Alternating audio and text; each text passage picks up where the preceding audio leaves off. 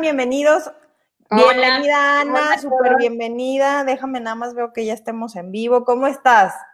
Bien, bien. Hola México, hola París. buenos días México, buenos días París. ¿Qué tal? Eh? Desde allá a las 4 de la tarde para ti, igual de frío, ¿no?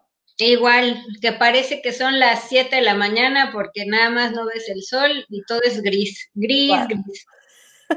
Válgame Dios, o sea que de todas maneras está muy, este, como si fuera muy temprano. A ver, sí, yo te juro que hablando de cambios, para empezar, no, eh, el cambio de clima, el frío ya comienza a no hacerme tanto, tanto, tanto, Sí, pero el, el, cambio de horario con este, con esta nubes que de verdad no ves el sol en días, no, ahí todavía me cuesta trabajo. Fíjate, ¿y cómo, Sí, el cafecito. Y como eh, así ya de entrada platicando sobre esto, ¿no? Bueno, Ana es psicóloga, es obviamente uno de sus expertise y ese fue como, no sé si fue un daño colateral o un efecto colateral, perdón, no fue daño, pero que te hayas hecho experta en migración. Mm, yo creo que fue, mira, la verdad es que en mi vida, en mi vida, ya son más de 50, un poquito más, jamás pensé salir de México. Nunca, nunca pensé vivir en otro país, realmente no era mi intención, pero sí pareciera que los resultados de, la experiencia personal, de las vivencias personales, me fueron preparando para esto. A lo mejor eh, conscientemente no, no lo tenía yo pensado, pero todas esas herramientas que me fueron formando de manera personal y obviamente en lo profesional, sí vienen a ser aquí realmente todas valoradas y las uso todas. Sí, porque una de las cosas que me parecen geniales de tu trabajo es que, y de lo que sabes, es que este tema de cómo adaptarnos a los cambios, no crean que es porque Ana solamente tiene la técnica y la psicología y todo esto. No, para nada. O sea, lo ha vivido así, en totalmente en experiencia por todos los cambios, cambiarte de país y lo que acabas de decir, ¿no? la importancia que era para ti despertarte, ver el sol y que ahorita no lo ves en días. En días. Y el frío, el frío, porque aparte es un frío húmedo entonces te puedes poner, sí, las, las botas y los zapatos este, especiales para el frío y lo que quieras, pero pareciera que la humedad, como llueve y es el frío, parecía que la humedad se mete por los zapatos y se te va metiendo hasta los huesos. De pronto llegas a decir, ¿yo qué, qué hago aquí?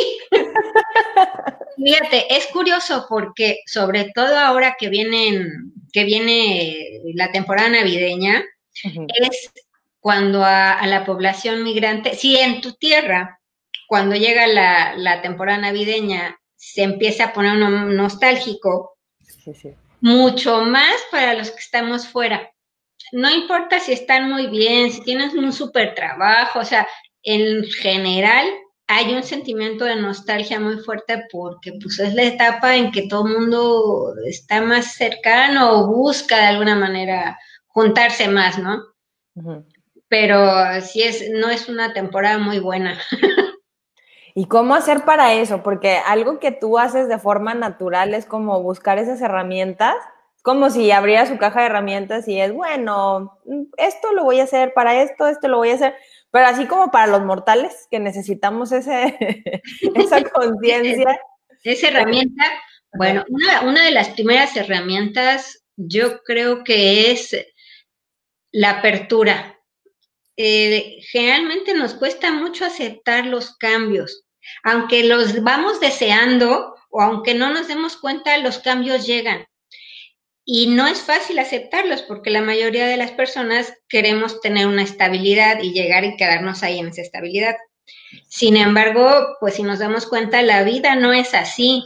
La vida no se detiene, la tierra no se detiene, por lo tanto, podemos tener una temporada estable, pero la vida, el tiempo, el mundo las situaciones, todo te va empujando siempre a hacer los cambios. Y es tanta nuestra resistencia a irlos aceptando que por eso tanto nos duelen los cambios. Los cambios por sí solos no llegan a doler. Lo que duele es tanta nuestra resistencia a aceptarlo, que tienes que hacerlo, aunque no te guste y no detestes lo que tienes que hacer.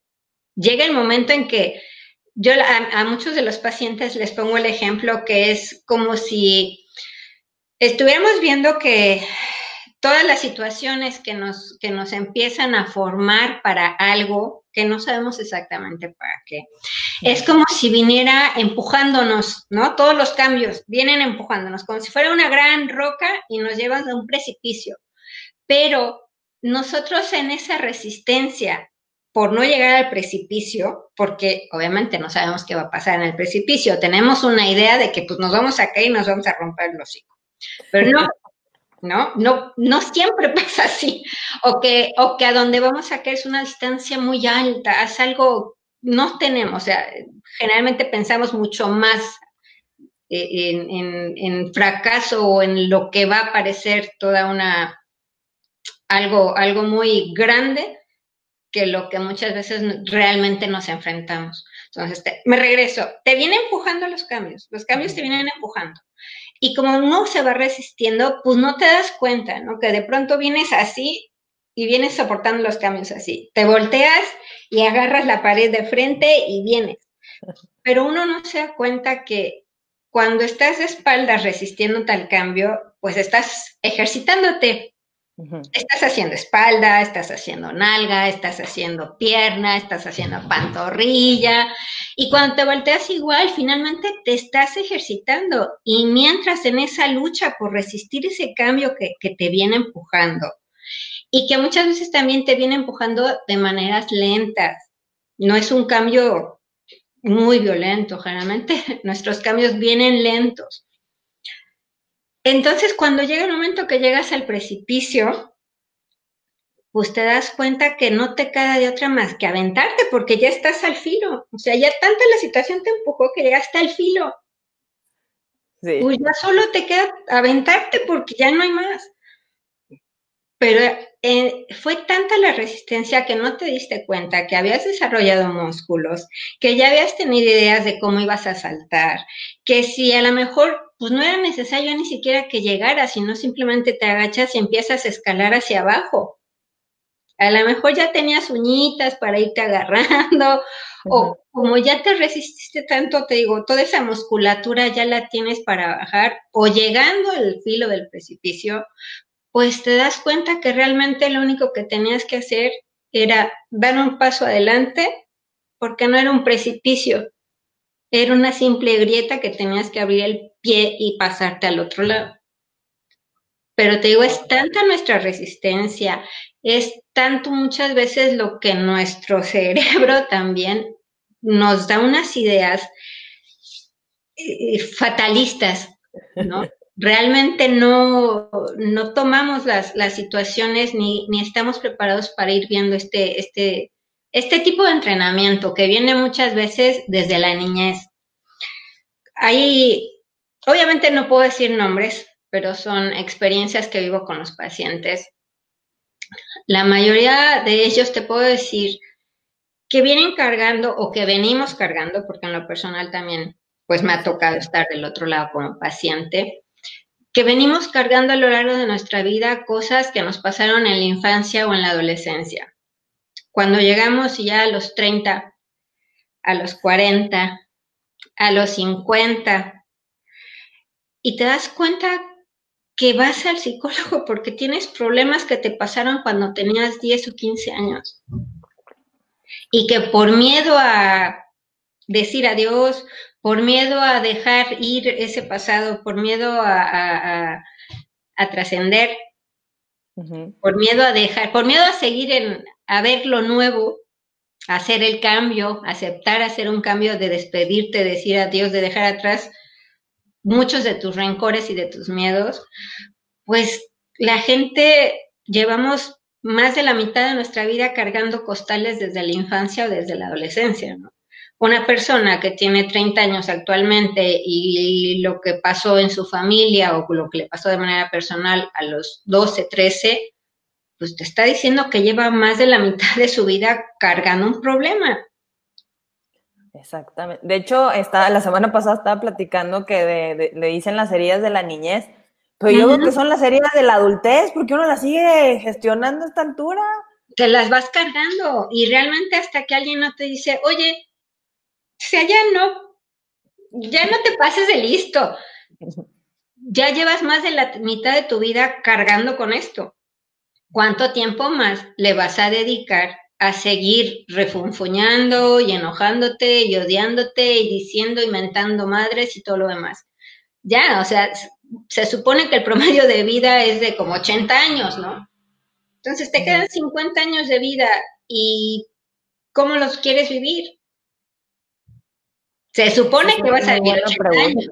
Se supone que vas a vivir 80 años. Nadie lo garantiza, pero se supone, ¿no? Sí, claro. ¿Cómo quieres vivir tu vida? Siguiendo cargando con esos miedos, con todo eso. Finalmente los miedos y todo lo que traemos también nos ayuda mucho a no movernos de la zona, ¿no? De la zona de, de la tan conocida zona de confort. Y yo creo que acabas de decir algo muy importante de este, la parte, la, contestando esta pregunta, ¿no? ¿Cómo adaptarnos a los cambios? Aceptarlos. Porque, simplemente porque si yo vivía una situación traumática en mi niñez o en mi adolescencia, el hecho de que yo acepte que eso pasó, la verdad es que también libera, o sea, sí, sí pasó, sí me hizo daño, sí me lastimó, sí la viví, y si voy a seguir adelante, o sea, si me quedan más años por vivir y no y, y como dices, ¿no? Contestando esa pregunta, una vez que lo, que, que lo acepto en el proceso de aceptar mis cambios, la pregunta que sigue es cómo quieres vivir el resto de tu vida, o sea, realmente cargando o resolviendo, o sea, es como de, oye, pues esto me pasó, a lo que sigue, lo acepto y lo que sigue. Este, este, por ejemplo, en el caso de los emprendedores, este negocio no me salió, este cliente no me confirmó, esta venta no fue como yo quería, este año incluso no fue como yo quería, bueno, lo acepto, aprendo, o sea, es como de qué fue lo que, el corte de caja, ¿no? O sea, qué fue lo que me pasó, qué es lo que quiero cambiar, qué es lo que no puedo cambiar y aceptarlo, porque cuando estamos en ese estado emocional y mental, podemos resolver. O sea, es como decir, como el ejemplo maravilloso del precipicio es, bueno, ya llegué, ¿y ahora? Y ahora, y pues no te digo, y no te diste cuenta, pero todo el esfuerzo que hiciste por detener esa roca de cambios o ese, esa, esa enorme pared de cambios, pues realmente fue lo que te preparó, ya sea para que saltes, para que escales o para que simplemente abras bien los ojos y te des cuenta que no es un precipicio, realmente es una simple raya en el piso y que tienes toda la fuerza para dar ese paso. Fíjate, eso que acabas de decir, toda la, fuerza, que a veces no, nos no queremos verla. No, no, no se quiere ver. Y, y sabes que hay veces que uno no lo quiere ver, uno no lo quiere aceptar. Y otra parte es, que es para mí muy interesante, es que nuestro cerebro es maravilloso, es una máquina espectacular. Nuestro cerebro hace su trabajo, él se dedica a crear, todo el tiempo está creando, todo el tiempo está dándote ideas, todo el tiempo, todo el tiempo, no para, no para, no para. Por ahí había una cifra como de cuatro mil pensamientos en un minuto, algo así, pero digo, yo no sé realmente los neuropsicólogos o los cirujanos o los neurólogos cómo pueden contar la cantidad de pensamientos que pasa en un, en un minuto, no me lo imagino, ¿no? Pero haz de cuenta que, lo, que, que, que nuestro cerebro también es muy macabro, o sea, es maravilloso, pero también es muy macabro. Y también muy del otro. Muy cabrón. Porque él crea, el cerebro crea. Ajá.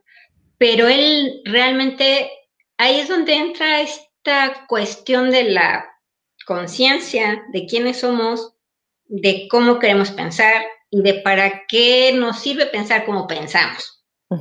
Ajá. Ahí entra esta parte también donde puede uno entonces asumir que es uno quien va a aceptar los cambios y que, y que tiene también la decisión de cómo hacerlos.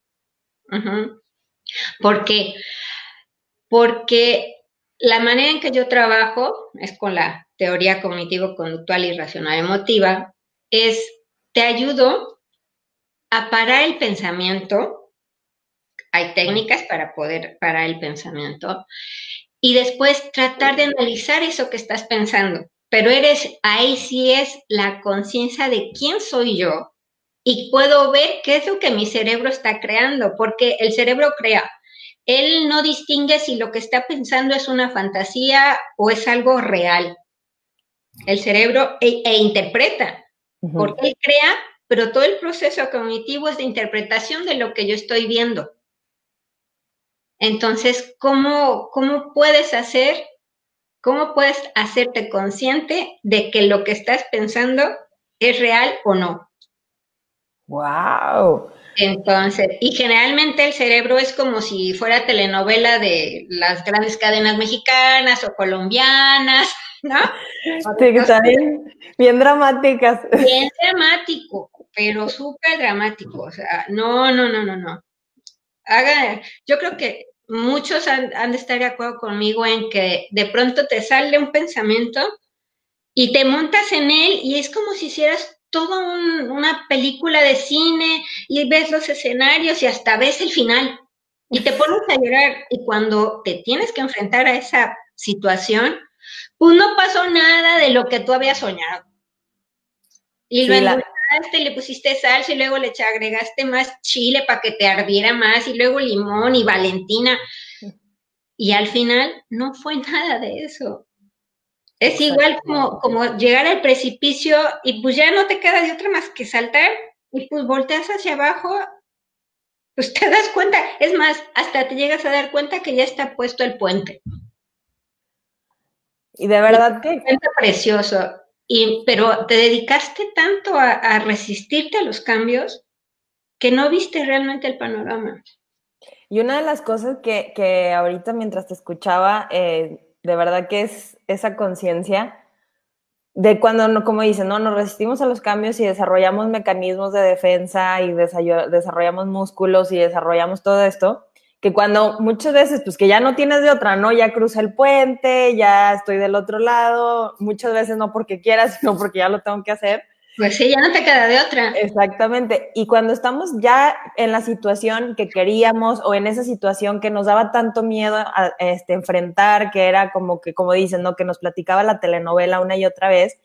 Y resulta que cuando ya la estamos viviendo, cuando es real, digamos una situación, no de los cuatro mil que nos platica que no son ciertas, pero una situación a la que le teníamos miedo no es, ni, ni es tan mala como pensábamos, puede ser que sea más mala o, más difícil de lo que nos imaginamos también.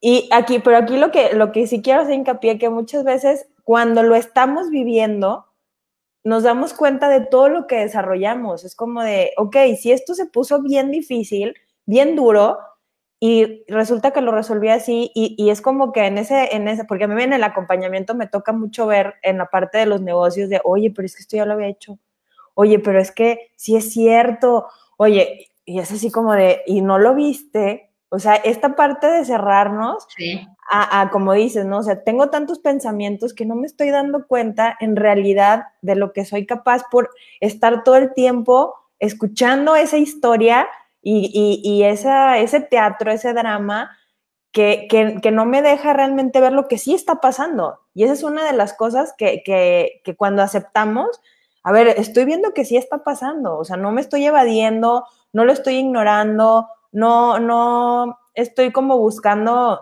esconderlo, porque también somos muy buenos para hacer eso. Sí, hay, hay, una, hay una cosa, el estrés que produce la vida diaria que tenemos, no importa el país en el que estemos, el estrés de, lograr cosas en el día a día, cuando estamos o cuando nos sentimos, vaya, cuando no hay, cuando no hay esta, este conjunto de elementos que generalmente tenemos, que es la familia, que es eh, la gente del trabajo, que es los vecinos, generalmente nuestros logros ya no los valoramos tanto y no los festejamos. Wow. Antes los valorábamos más. Bueno, no sé si antes, por lo menos yo me acuerdo que cuando pasabas un examen con 5.9 y el profesor te regalaba la décima para pasar, se volvía uno loco, ¿no? Pero ahora, siendo adultos y, por ejemplo, con nosotras que somos emprendedoras digitales o virtuales, es difícil explicarle a las personas que no trabajan en el medio con un lenguaje que pueda ser simple para que nos puedan entender qué es lo que hacemos. Entonces, el tener un logro no es tan fácil compartirlo.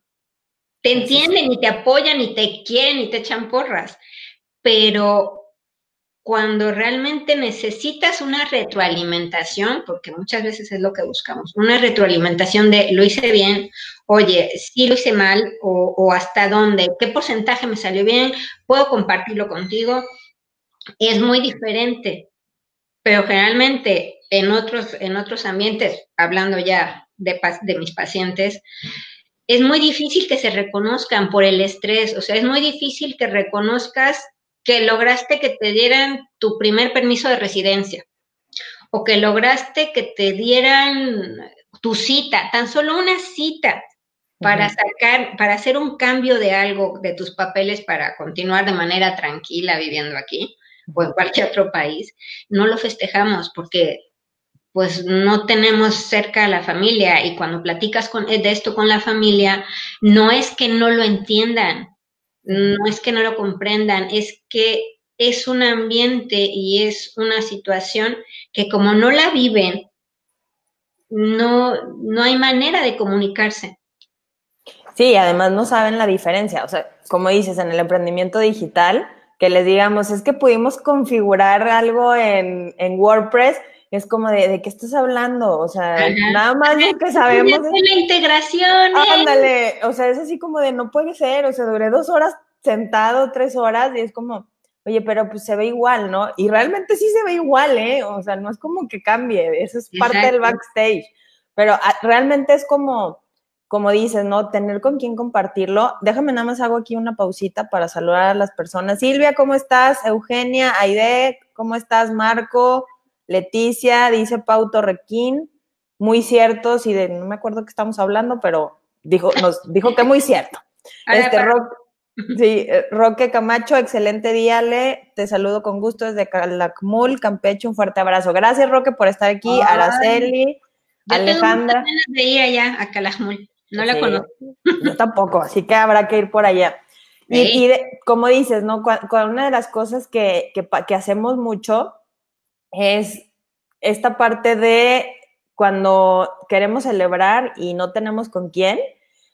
Hay, y, y, es como a veces pasa, ¿no? Cuando estamos cerca de la familia, ¿no? ¿Y qué sucede cuando estamos lejos de la familia o lejos de nuestro círculo cercano? Por ejemplo, estar en, otra ciudad, que bueno, a mí me pasó y es como, gracias a Dios que la tía está aquí, o sea, porque de veras, o sea, es como dices, ¿no? O sea, es como ay, yo estoy a ocho horas de donde está toda mi familia y es como, ay, no, qué bueno, o sea, qué, qué maravilla estar cerca, pero ¿qué pasa cuando estás muy lejos y, y que, ¿cómo, ¿cómo resolver esta situación? Porque la adaptación al cambio es, quizás son demasiados cambios, en tu caso es otro idioma, es otro país, es otra cultura, y cómo hacer cuando, porque muchas veces pasa eso cuando nos cambiamos de trabajo, cuando, por ejemplo, en los emprendedores digitales cambiamos de idioma completamente, cambiamos de todo. ¿Qué pasa cuando es demasiado el cambio? Sí los estoy aceptando, pero de verdad esto me está abrumando demasiado. Pues la solución es parar. Hacer eso nunca lo hubiera imaginado. Es que, sí, uno se engancha y se va y se va y se va y no paras, no paras. Pero la realidad es que si no paras, las decisiones que tomes van a ser malas o no van a ser las adecuadas para poder continuar. Y en lugar de ayudarte, o te van a hacer que te retrases o te van a hacer que desistas por completo. No queda de otra más que parar parar, porque si te das cuenta estamos hablando precisamente de pensamientos. Es lo que yo estoy pensando que me va a pasar si me detengo. Pero necesita uno parar en algún momento. Necesita uno escucharse de verdad. Porque si no te digo, el hecho de, tener todo este estrés, mira, en, lo que es el duelo por migración, eh, son tres palabras, duelo por migración o el otro nombre que tiene, síndrome de Ulises. Tres palabras. Pero el autor, que es José Bachotegui, nos habla de siete pérdidas. La familia, el idioma, las costumbres, las redes sociales, bueno, tu, tu, tu, red social, tu estatus económico, ah, tu idioma, creo que ya lo dije, tu religión, eh, tus vistas, las cuestiones de tu tierra. Por ejemplo, hablando de la tierra. En México yo solía salir de mi recámara y lo primero que hacía al abrir la puerta es ver los volcanes hacia un lado y ver cómo salía el sol en medio de ellos. Y ver de otro lado el Ajusco. Ajá. A lo mejor no conoces mucho la ciudad, pero el hecho de que tú veas tus cerros icónicos y veas el amanecer, cómo va saliendo el sol por en medio de ellos, para mí era llenar, era sentirme plena y agradecida de estar en mi, ciudad, en mi colonia, en mi barrio. Y del otro lado te digo, ver el estadio, el, el estadio Azteca, bueno, ese no tanto, pero sí, sí el Ajusco, ajá. Y la otra era que siempre, cuando había luna llena, veía, mi, veía la luna, ya sea por mi ventana o por la puerta, y yo estaba, estoy enamorada de la luna. Cuestión que aquí me tienes conectada. Cuando hay sol, aquí, pues qué bueno, es rico, y todo el mundo sale. Te vas a los parques y todos están medio encuerados tomando el sol. Son muy tiernos, la verdad, porque si no fue así de, ay, pobres, en el primer rayito de sol ya están encuerados. Y en el parque. Y este, pero esta sensación de no poder continuar conectada con el sol, con mis, eh, mis panoramas, de verdad es así de, me siento, no me hace sentir triste, ahorita ya no, pero sí me hace sentir desconectada de lo que yo era antes. Eso significa que yo tengo que hacer un esfuerzo porque al vivir en otro lugar, tengo que empezar a apropiarme del lugar donde estoy viviendo ahora. Hay una situación cuando vienen personas, cuando las personas migran por una situación de ir a la escuela y que saben que son uno, seis meses o dos años y van a regresar, la percepción de migrar es diferente porque al final saben que van a regresar cuando después de esos dos años se tienen que enfrentar a la decisión de regreso o me quedo porque ya me ofrecieron un muy buen trabajo, entonces pues me quiero quedar. Ahí es donde muchas veces viene el parteaguas para ellos y es donde empieza toda esta situación de vivir realmente el dolor de, de decir adiós, de dejar ir. Digo, son siete pérdidas y cada una de esas pérdidas, aparte, se potenciaría, se, potencia, perdón, entre cada una de ellas. No es que pases por las siete, sino que puede haber una combinación que una resalte más y llegue la otra y la potencialía, potencializa. Entonces, es, una, es una cadena de emociones que te rebasan, de verdad te rebasan. O sea, las puedes entender, te hablo de manera personal, ¿no?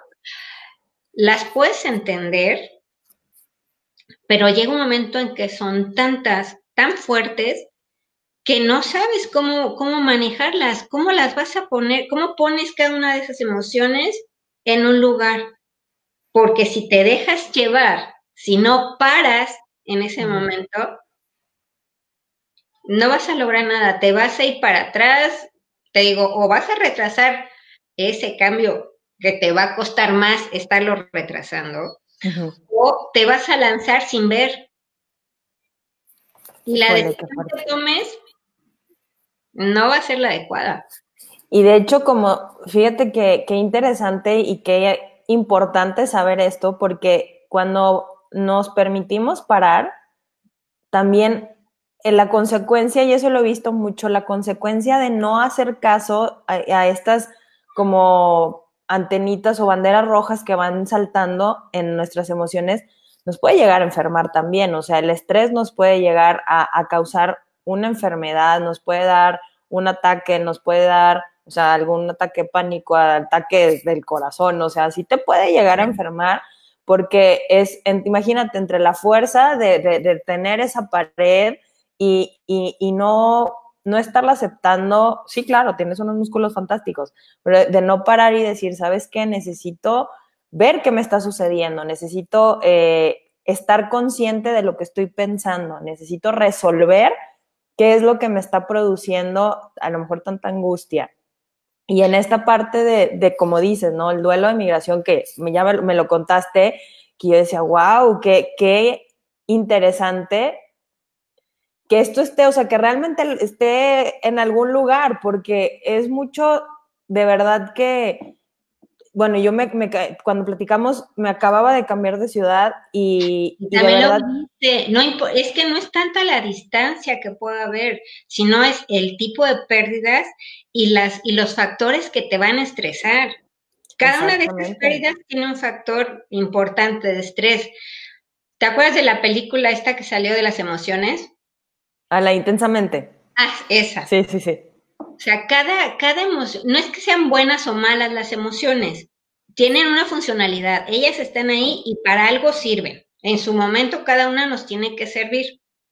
Este, cuando estamos luchando con, la, con el cambio que nos viene empujando, si realmente paráramos un momento, respiráramos, aprendiéramos a respirar, porque a veces se nos olvida, ¿eh?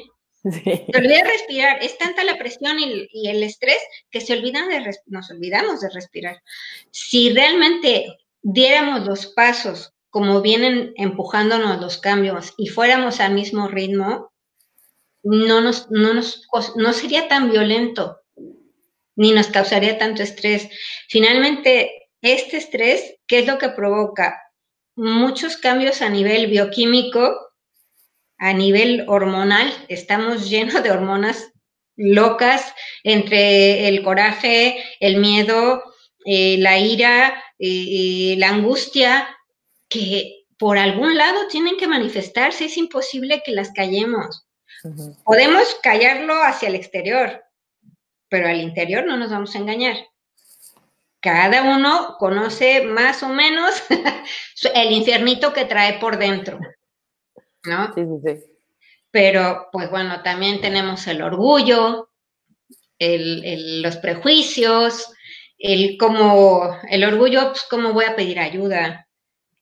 el prejuicio de, pues cómo voy a ir a la psicóloga o al psicólogo o algún terapeuta a contarle mi vida a quién sabe quién, ¿qué le importa? Si ni siquiera, ¿cómo, cómo, cómo me va a ayudar? o los psicólogos están más locos.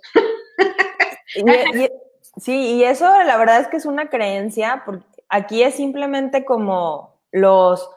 Es que la psicología es algo maravilloso porque es como un diseñador, como un médico, es una persona que simplemente conoce más la mente y conoce más herramientas para que puedas resolver las cosas. O sea, igual, una persona puede decir, no, ¿para qué voy con un diseñador si yo lo hago este, muy bien? Sí, pero resulta que por algo se preparó el diseñador y tiene toda, hay una, de hecho en el, en el caso del diseño hay la psicología de la línea, la psicología del color, o sea, hay toda una parte que estudiamos para poder hacer lo que tenemos que hacer y es lo mismo. O sea, cuando yo puedo compartir con alguien y pedir esta ayuda, no es porque algo me falte, sino porque necesito otra perspectiva. O sea, yo en mi mundito estoy viendo esto nada más, necesito alguien que me tome el rostro y me diga, a ver, voltea para allá. O sea, es realmente es como de, como así, ahorita se me la imagen de, no, no quiero saltar, no quiero saltar. Y es, ve, o sea, ve dónde estás parado. O sea, ni tienes que saltar, solamente tienes que dar un paso. O sea, es como, pero no, no, no quiero saltar, no quiero saltar, no quiero saltar. porque eso hace el estrés, eso hace la mente, es como, ¿cómo lo voy a hacer? ¿Y qué va a pasar? ¿Y si me dicen que no? ¿Y si me dicen que sí? Y es estar en esta, como dices, ¿no? Hasta jadeando de, no, ¿y luego qué va a pasar? ¿Y cómo lo voy a lograr? Y, y, y es, a ver, una cosa muy puntual, en el caso de, ya me cambié de ciudad, ya estoy en otro país, ya, o sea, esto es lo que hay, o sea, parar como dicen, ¿no? Esto es lo que hay, ¿cómo lo puedo resolver? ¿Qué me está sucediendo, no? O sea, ¿qué me está sucediendo? Y esto que, que, que, que me gusta mucho, que estas cosas estén afuera, o sea, que alguien diga, ah, mira, ¿te has sentido así? ¿Te has sentido así? Sí. Ay, qué bueno, o sea, no estoy loca, pues, o, no, o no es raro lo que me está pasando, ¿no? No, vieras, vieras cómo a las personas eh, cuando les, les hago el reconocimiento de, no, o sea, realmente no te espantes de lo que estás sintiendo ni de lo que estás pensando. Realmente felicidades porque vas por buen camino. Quiere decir que por lo menos ya lo puedes verbalizar. Wow. Ya te diste cuenta. Eso quiere decir que vas por buen camino, pero mientras se queden callados y mientras, sobre todo, mira, más que ponerme la, la investidura de la psicóloga llena de sabiduría y con muchos conocimientos y todo, que sí los tengo, por supuesto, pero yo prefiero acercarme más a las personas de una manera más personal, o sea, desde la experiencia personal, porque es la única manera que realmente creo que podemos sentir empatía por la otra persona y que realmente podemos poner juntos los ejemplos y podemos eh, eh, comprometernos realmente a su crecimiento de, la, de la persona, pero también yo crezco. O sea, es una alimentación para los dos lados, no solo para mí o no solo la cuestión económica. Esto es mucho más importante. Mi idea es, la información que yo te estoy dando la he ido buscando durante cuatro años, ¿no? Cinco, cinco. Es cómo ha sido mi proceso, cómo lo he ido viviendo, cómo lo he ido viendo, cómo la información que yo he necesitado me ha ido llegando, pero también porque sé dónde buscarla. Pero siempre ha sido a un nivel de los investigadores, de las universidades, de, de, páginas especializadas en psiquiatría, en psicología, en psicología social, en neuropsicología, en neurofeedback, bla, bla, bla, bla, bla, ¿no? Pero para la gente para todos. O sea, la información, ¿por qué tiene que quedarse en un lugar, pues como que las, la salita de, de o la antesala de, de, las ponencias y de las universidades, cuando realmente quienes lo necesitamos en las manos, en la vida cotidiana, en la calle, pues somos los que estamos viviendo lo diario, los que realmente lo estamos padeciendo, no los que lo están estudiando. Ellos también lo padecen, claro, pero bueno. Pero si no, es que la información debe de, correr, debe de fluir, no puede quedarse estancada a un nivel solo de investigación. Y sí, de hecho, algo que, es maravilloso es que tú lo hablas como en esta traducción, ¿no? O sea, ¿qué es lo que quiso decir eh, el psicólogo y qué, es lo que quiso decir el, el, investigador? Porque conoces el idioma y además desde la experiencia, o sea, ¿sabes qué? Es que esto sí pasa, esto sí sucede o la gran mayoría de las veces inicias por este proceso. El, algo que me, y, sabes que yo creo que para los latinos en países europeos es un poquito más difícil porque los latinos somos pues muy de, fiesta, cercanos, o sea, independientemente de, de, la zona, es como, es esa cultura, ¿no? De, de, cercanía. ¿Y qué pasa? Allá pues quizás son un poquito más reservados, es diferente la dinámica, entonces... Dime. Perdón que te interrumpa. Curiosamente, el sábado fui a, bueno, fuimos mi esposo y yo. Ay. ¿Qué pasó? No te escucho, Ale. ¿Ya me escuchas? Ya. Ah, ok. me quedé. Ah. yo dije, ¿se congeló? No sé. Dime, dime. No, no, es que se fue el sonido. Ah, ok. Te digo que el sábado pasado fuimos a un taller, mi esposo y yo, un taller que me llegó la publicidad sobre Facebook, apareció ahí en las ventanitas. Y ahí ya metí un gol. este, y sí, la actividad se llama, era un taller que se llamaba em, ternura y pijamas. Ternura y pijamas. Bueno. Y la compañía que lo hizo, eh, la traducción literal del nombre de esta compañía sería Las Ruidosas, ah, ¿no? O Las Desmadrosas. En, en, una, en, algo muy mexicano sería Las Desmadrosas, porque hacen mucho ruido. En la semana realmente también me había, había estado escuchando a otras pacientes, a otros pacientes, y hay algo en común que puedo ver de, de, las relaciones eh, binacionales donde el hombre es, es, es francés.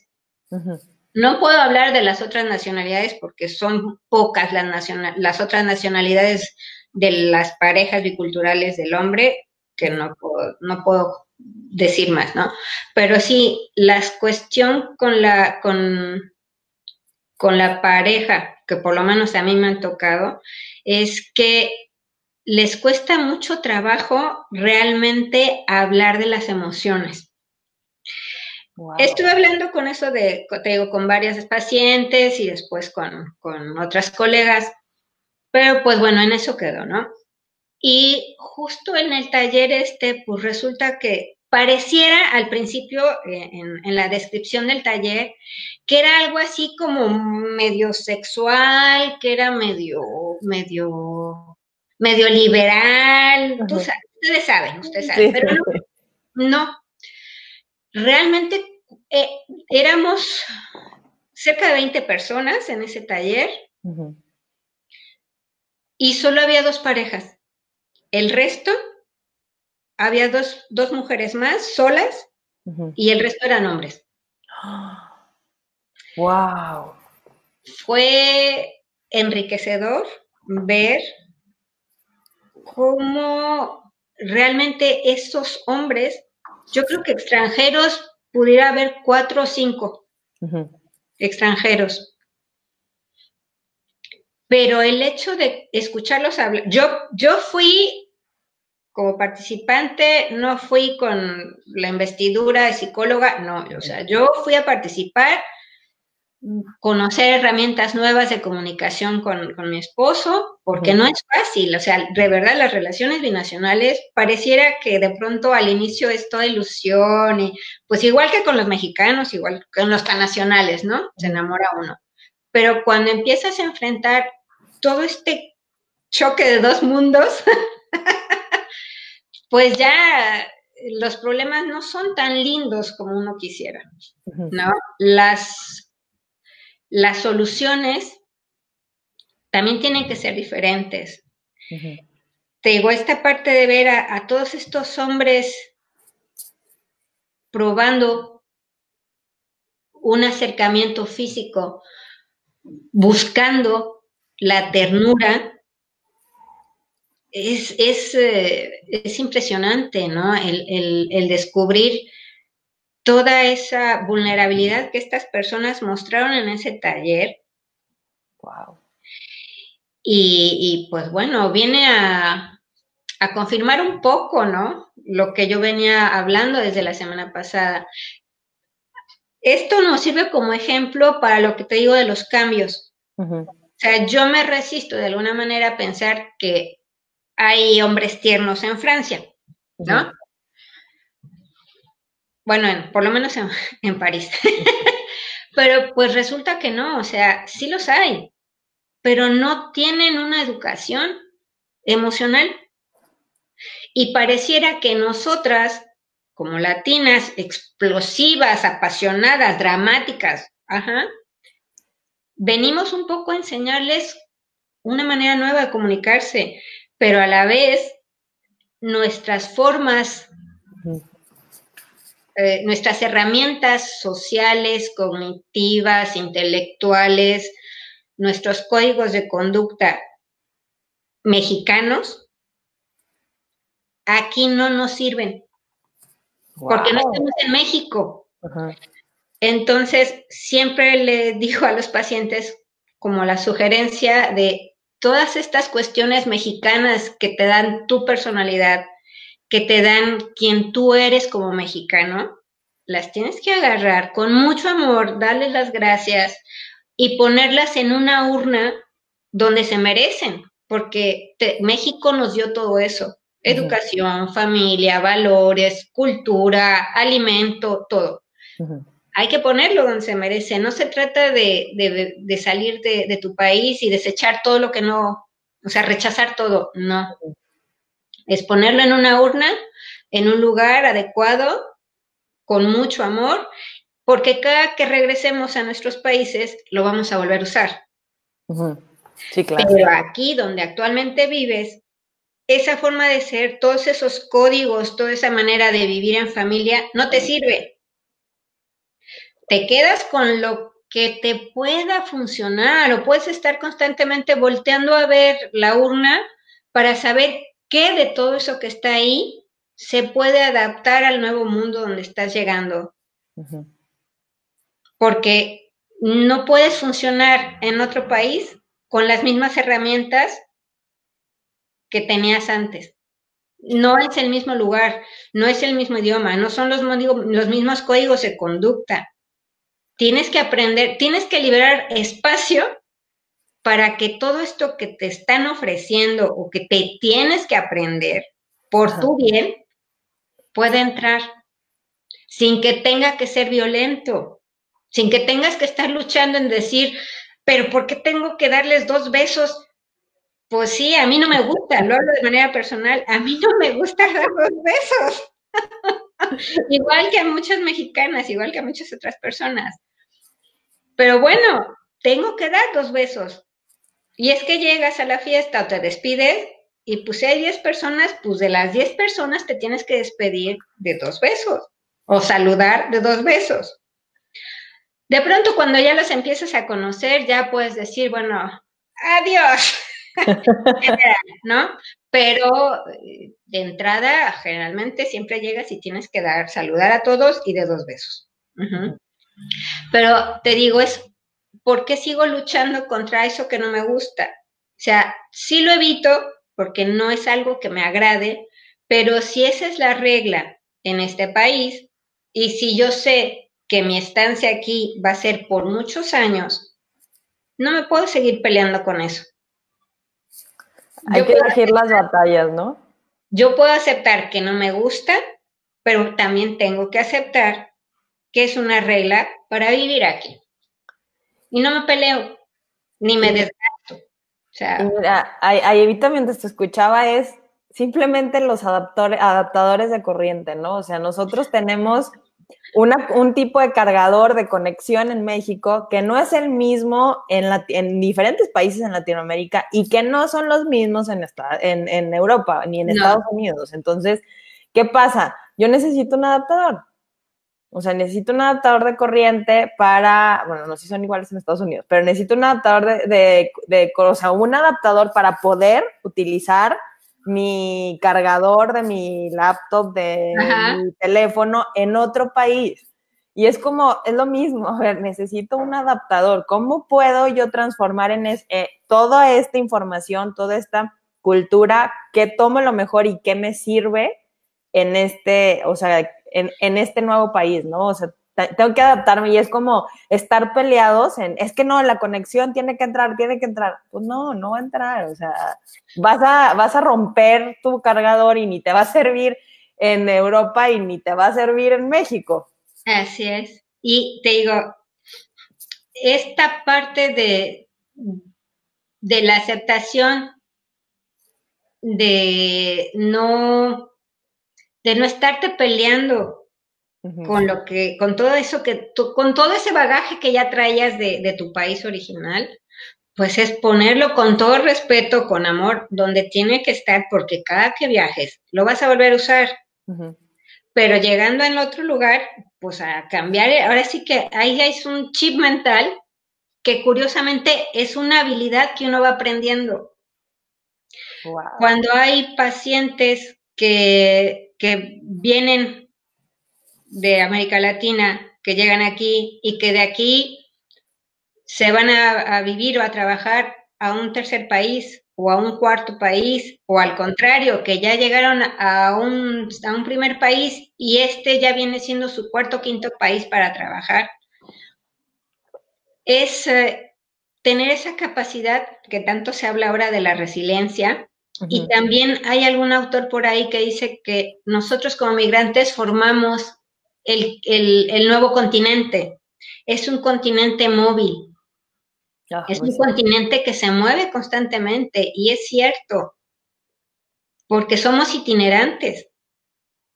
Entonces, este poder de, adaptación a los cambios es saber que donde quiera que uno va, tienes estas capacidades de, desarrollar nuevas y esta capacidad de asombrarte de lo que vas encontrando de ti misma o de ti mismo. Por eso te hablaba de una trascendencia. No solo es el cambio, aunque tú te hayas mudado del norte al sur o al sureste o al centro, eso también a ti te da una madurez y te da esta aceptación a lo mejor no eres tan consciente, pero es esa aceptación de las nuevas formas de vida, de la nueva forma en que viven los vecinos, de las nuevas formas de festejar, de la manera de preparar los alimentos, de los canales de televisión. Sí. Ajá. Es más, cómo va cambiando tu tono de voz. Tú hablas español, estás en un estado donde hablan español, pero tu tono de voz cómo con el paso de tiempo empieza a tomar la entonación de los que viven ahí. Sí. Es, algo tan natural que nosotros no nos damos cuenta, pero cuando empezamos a observarnos de verdad y empezamos a ver todos estos cambios y todo este crecimiento, es cuando tienes, te digo, empieza a tener esa capacidad de decir, a ver, me paro tantito porque voy muy rápido. No entiendo, es demasiado lo que mi cabeza me está haciendo procesar, pero yo, yo, yo, Ana, tengo que decirle, ¿te callas? te callas y vamos a hacer algo, vamos a, ver, algo, algo que es muy, muy efectivo es, eh, generalmente se los pido a mis pacientes, es escribir, no cartas y cartas y cartas, pero sí en una hoja poner de un lado todas las herramientas que se tenían o que se utilizaban en México y todo lo que empieza a descubrir en, la, o sea, una hoja, la mitad, qué herramientas utilizabas en México que eras muy bueno, qué hacías con los amigos rápidamente, o este, que rápido platicabas con las personas en la calle, o que eras rápido para hacer las compras, o sea, pequeños detallitos, pero que al llegar aquí pues bueno, te cuesta uno y la mitad del otro ir al súper. Y eso que hay máquinas automáticas y ya no tienes que hablar con los cajeros, pero ir al supermercado, a hablar, a que te den medio kilo de tomate, a comprar un kilo de tomate y te obligan a hablar, es un reto. Sí. Es un reto. Y te causa ansiedad y te causa estrés y te causa miedo. Por eso muchas veces muchos prefieren ir al autoservicio y pasar por la caja nada más para pagar con la, con la tarjeta, pero evitan por todos los medios ir, a, ir al supermercado y, ver al, bueno, al, al mercadito de, la, de la semana. sí, sí. A, comprar, ¿no? Y, el, el, tener que obligarte a hablar con la gente.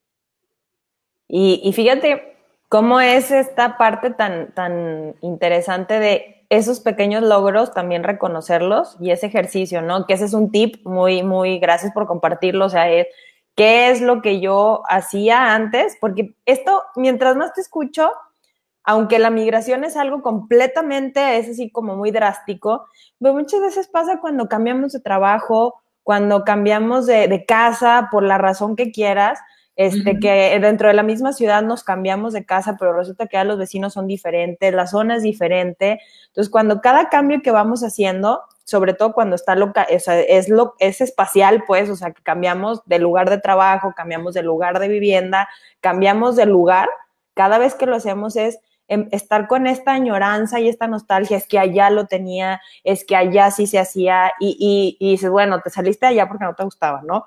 Eh, este, es como, está, bien valorar lo que dejamos y, y ver muy bien qué beneficios tenemos en nuestro nuevo ambiente. Es como, como dicen, ¿no? Parar, aceptar los cambios, parar y realmente escribir esto que dices, ¿no? O sea, a ver, ¿qué era lo que yo tenía ya y qué es lo que estoy aprendiendo aquí, ¿no? ¿Qué es lo que estoy desarrollando en este nuevo lugar? Porque si bien la, la, la, la, potencia de, de, de, emociones no se compara con cambiarte de una cuadra a otra dentro de la misma ciudad, a cambiarte de un país, a cambiarte un país que habla español, a cambiarte un país que tiene otro idioma, a cambiarte un país que tiene otra cultura, o sea, le vamos subiendo intensidad, ¿no? Y que, lo que sí es que lo que sucede es, en esta parte, todos los cambios, sin importar la intensidad, bueno, es ir paso a paso, porque otra de las cosas que yo veo mucho es nos resistimos al entorno.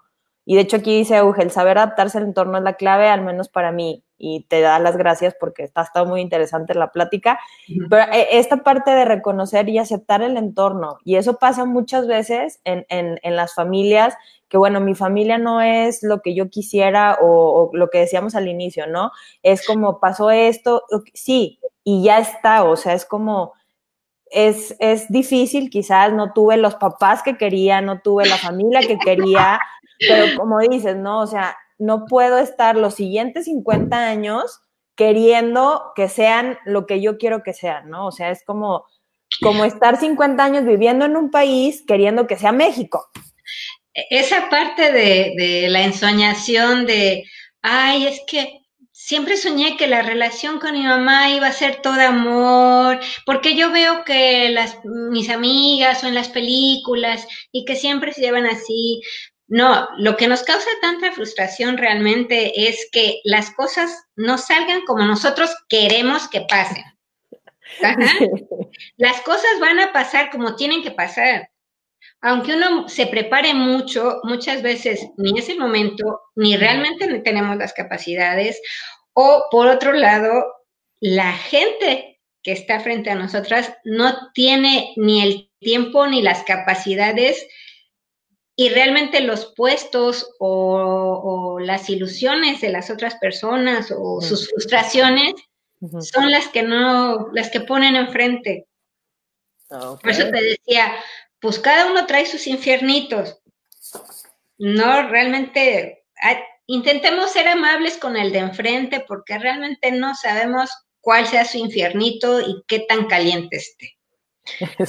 Pero esta parte eh, de, que las cosas no pasen ni en el tiempo, ni como uno quiere, causa mucha frustración.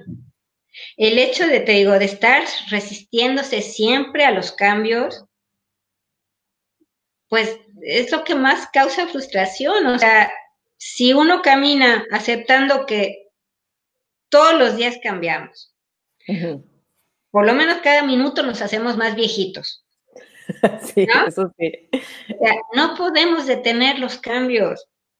No se pueden detener. Es una ilusión pensar que vamos a permanecer siempre igual. Son periodos largos donde podemos tener una estabilidad. Periodos muy largos, puede ser. Pero aún así, es más, hasta para decir qué vas a hacer el fin de semana, tienes que hacer algún tipo de ajuste. Sí, tienes toda la razón. Cuando hay cambios que son inesperados, el que tú te mantengas consciente de lo que estás pensando, esto que les comparto lo aprendí en la parte de la cuestión de la tanatología y de los cuidados paliativos. Cuando me toca acompañar a las personas en sus últimos minutos de vida, en sus últimos suspiros, el hecho de que haya alguien que guíe, que tenga esa sangre, no es sangre fría, sino es algo, es un trabajo muy interno desde, mi, desde mí. El guardar el absoluto respeto por esa persona que ya se va. Si yo guardo el respeto, sea mi familiar o no, sea cualquier otro paciente, sea hasta una mascota, el que yo guarde el respeto le permite a la persona que se va poder hacer su despedida de la mejor manera. Eso también, el que tú puedas guardar ese control y puedas decirle a la familia y explicarle, esto puede pasar, esto puede pasar, pueden hacer esto, el que la persona que se va te puede escuchar que estás tomando el control, que diriges, que los mantienes tranquilos, que le das seguridad de que va a estar bien y de que la familia que queda, pues, le va a doler, claro que nos duele, pero en ese momento y después se va a retomar otra vez esa, esa normalidad, esa nueva normalidad, ¿no? El, aquí hay una comparación cuando uno se va de su país y una persona muere, la diferencia es que a la persona que muere sabes que no la vas a volver a ver. Es una pérdida física realmente. Cuando una persona migra, es una pérdida en el espacio y en el tiempo, pero no es una muerte, no es una pérdida física. Entonces, hay que trabajar cierta concepción de lo que es el espacio y el tiempo y la posibilidad de que algún día puedes volver. A lo mejor no pronto como uno quisiera, pero sí existe la posibilidad de regresar constantemente, ¿no? Te digo, regresando al ejemplo, cuando una persona muere, el hecho de, escuchar que alguien les está diciendo, aquí te está, eh, tu esposa te está tomando de la mano, tu hijo te está tomando del pie derecho, eh, te están mirando con amor, eh, no te preocupes, estás limpio, estás cómodo, te voy a cubrir, te voy a mantener caliente, es brindarle toda la comodidad realmente. Cuando es posible, ¿no? Ojalá todos en algún momento pudiéramos tener una muerte así, rodeados de la familia, digna, cuidado, limpios, pero bueno, no siempre es así. Eh, eh, esta parte, digo, es lo que a mí me ha enseñado a llegar al tope y decir, suelto el aire. es que es tanta la presión que llega uno a sentir en, en, nuestras vidas cotidianas que realmente pareciera que nos olvidamos de respirar. Y estamos todo el tiempo contenidos. Así, y das respiraciones chiquitas, cuando de verdad dices, pues ya, hay que soltarse. ¿qué más puedo hacer? O sea, hay cosas que podemos llevar por buen camino, que podemos planear, pero llega un momento en que las cosas se van a salir de control. No puede uno manejar todo el tiempo ni mantener el control todo el tiempo. Pero el hecho de que uno empiece a conocerse, a saber en qué momentos puede uno parar, te digo, te da esa capacidad de, poder generar, de poder manejar mejor las, las situaciones, cada situación que se te presenta. Qué maravilla. Ay, Ana, pues muchísimas gracias. Luego ya tenemos que parar porque nosotros nos podemos echar cuatro horas sin problema y aquí nos tardamos toda la vida. Muchas gracias. Este, bueno, Ana, bueno, muchísimas gracias por todo esto que nos compartiste y más porque más allá de que lo sepas, de que tengas la experiencia, que tengas el, perdón, que tengas el conocimiento, tienes toda la experiencia. Esto que me platicabas, digo, hay más cosas que, que, que, que sé sobre, sobre los procesos de adaptación que son para ti de forma natural y cómo llevas a las personas desde adaptarse a, una, a un país nuevo, adaptarse a la situación de que alguien va a fallecer o sea, dentro de lo que se puede adaptar, porque pues eso siempre es doloroso. Y, y, es como esta capacidad que tienes natural de ver una situación que es complicada, es difícil, está llena de cambios y guiar a una persona para que pueda atravesarlo sin tanta angustia, porque y yo e, esta parte de los cambios a todos nos produce angustia, claro que también estrés, pero cuando empieza la preocupación y la angustia de lo podré lograr, lo podré este, trascender y empiezan esas dudas que nosotros vamos sintiendo, es algo que me gusta mucho de, tu personalidad en general, pero sobre todo de, tu trabajo es a ver, sí, sí vas a poder, o sea, sí vas a poder y solamente está sucediendo esto, hablar con claridad me encanta, esto está sucediendo así, así, así, así, y vamos a trabajar en esto, ¿no? Con estos ejercicios puntuales que sé que trabajas con tus pacientes, también este, es increíble de verdad que más allá, como te digo, o sea, que más allá de tener los conocimientos, lo, lo hayas, lo, lo, hayas vivido tantas veces en, en, en carne propia y sobre todo que lo puedas compartir, o sea, desde la experiencia, porque esa empatía de decirle a la, a la, otra persona, yo como tú pasé por esto, yo como tú sé que esto es difícil, sé que esta parte es dolorosa y vamos a salir adelante. O sea, si yo pude, tú también. Ese es un, ese, la verdad es que por eso este, este tema precisamente contigo, porque es así, o sea, es, es un cambio difícil para mí que me está costando, y cómo lo puedo aceptar con, este, con esta situación que, que, sí, sí me sucede, que es como mis pensamientos que me están produciendo y sí lo tengo que aceptar. O sea, es de todas maneras no lo puedo evitar. Y es algo tan simple, ¿no? Que lo hemos escuchado muchas veces, sin embargo hay que tenerlo consciente, o sea, hay que tenerlo consciente una y otra vez de que no lo puedo evitar, los cambios vienen, van a venir una y otra vez. Muchas veces mi yo de hace dos años provocó los cambios que estoy viviendo ahorita y, y, lo olvido muy fácil, ¿no? Entonces, de todas maneras, ¿qué hago con esta angustia? ¿Qué hago con esta con este miedo? ¿Qué hago con estos cambios? Bueno, la verdad es que, ¿qué les puedo decir, Ana? Es espectacular para, lo, para esto. O sea, yo con una plática de tres horas me resolvió muchas cosas y eso que fue mucho mucho chisme también, ¿eh? porque fue así como de este, parte técnica, preguntas y, y conocer este, tu, tu, trabajo, de veras que cuéntanos qué es lo que tienes para, para la gente que quiere atravesar estos cambios de mil cosas, ¿eh? digo, para quienes están en situación migrante, pero también sé que lo haces para cualquier tipo de, de adaptación de cambio. Así es, mira, ahorita estoy actualizando lo que es el, el sitio, Estoy programando también cursos. Yo creo que, que al igual que Nelly, voy, a, voy a lanzar yo creo que un curso gratuito de la semana, de cinco días, porque el tema del duelo por migración, la vez que di el webinar, te juro, yo lo hice para una hora y me quedé dos, porque es muy amplio lo que hay que explicar. Entonces, no creo que sea correcto mantener a las personas dos horas, aunque sea muy interesante, pero yo creo que mejor lo voy a hacer, te digo, de manera gratuita toda la semana. Y este, pues sigo con el, con las, con las consultas uno a uno o por Skype también. Ajá. Pero hay otro tema que también me está llamando mucho la atención, eh, sobre todo con las mexicanas. Afortunadamente, yo he podido eh, tener contacto con muchos, muchos mexicanos eh, y también de, otra, de, otros latinos, de otras nacionalidades latinas. Esta parte de llegar al país y poder este, trabajar, la parte de la, del reconocimiento de tus títulos y que te den el permiso para ejercer como lo que tú ya eres, uh -huh. porque, pues no, no te, tu carrera no te costó un año o seis meses, o sea, tienes mucha experiencia como para que llegues a otro país y te digan, pues no, se va usted a trabajar en otras cosas menos en lo que ustedes.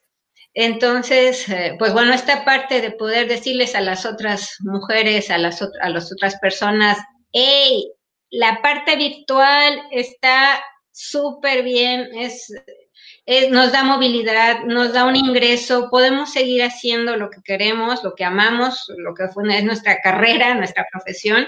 Uh -huh. y, y, pues bueno, son retos, pues sí, son cambios, son nuevas formas de trabajar y pues uh -huh. hay que aprender a, a manejar estas herramientas tecnológicas. Sí, la verdad es que sí. Entonces aquí les acabo de dejar la, eh, la fanpage de Ana, aquí de Facebook, para que estén pendientes de sus redes sociales sobre todo para todos estos retos que va a ser esta, esta semana de conocimiento, de adaptación, no sé cómo lo vas a llamar, pero de verdad que muchísimas gracias. Dice Eugenia, gracias por explicarlo así, Ana, lo de la, la muerte. Bere, un abrazo. La adaptación es un proceso lleno de todo. Dice Leticia Asensio Sánchez, muchas gracias, Ana Andón, por tiempo y paciencia. Muchas gracias a ti, de verdad que Ana, mil gracias por estar aquí, de verdad, gracias por hacer lo que haces es increíble tener este acercamiento a este tema. En, en, realidad, no lo había escuchado yo nunca, la parte de la psicología y migración. El duelo de migración jamás en mi vida lo había escuchado. y qué increíble que exista para todas esas personas que lo necesitan y sobre todo que, como te lo decía hace ratito, tu experiencia en los procesos de adaptación es increíblemente maravillosa. Así que de verdad, por favor, ahí está el teléfono, el, tu WhatsApp, eh, ahí está en la pantalla para que te contacten quien quiera una, una consulta, eh, que te digo que sigan tus redes sociales para lo que vayas a lanzar. Y eh, muchas gracias, Ana. No sé si quieras agregar otra cosa. Pues a ti, Ale, muchísimas gracias por invitarme a la plática, por poder compartirles, te digo, toda esta parte, pues sí, de ese conocimiento, de esa información que hay, pero pues hay que circularla. O sea, lo único que podemos hacer para beneficio de todos es que lo circulen. Así que no duden en compartir el video, en sugerir, y, este, y pues aquellas personas que también deseen iniciar esta parte de la cuestión virtual y de, y de la preparación de una forma, de una reconversión profesional a través de, las cuestiones virtuales y de la tecnología. Ale es muy buena. no duden también en contactarla, por favor. Y pues bueno, tienen ahí el WhatsApp, cualquier duda, un mensajito. No, muchísimas gracias, Ana. Muchísimas gracias a todos los que estuvieron en vivo, a los que lo, los ven en repetición. Por favor, síganlo en sus redes sociales es una persona increíble, la verdad es que es súper divertida además, o sea, eh, francamente que sí. Muchas gracias Ana, muchas gracias a todos y nos vemos el próximo lunes. Gracias a todos. Chao. Bye. Besitos.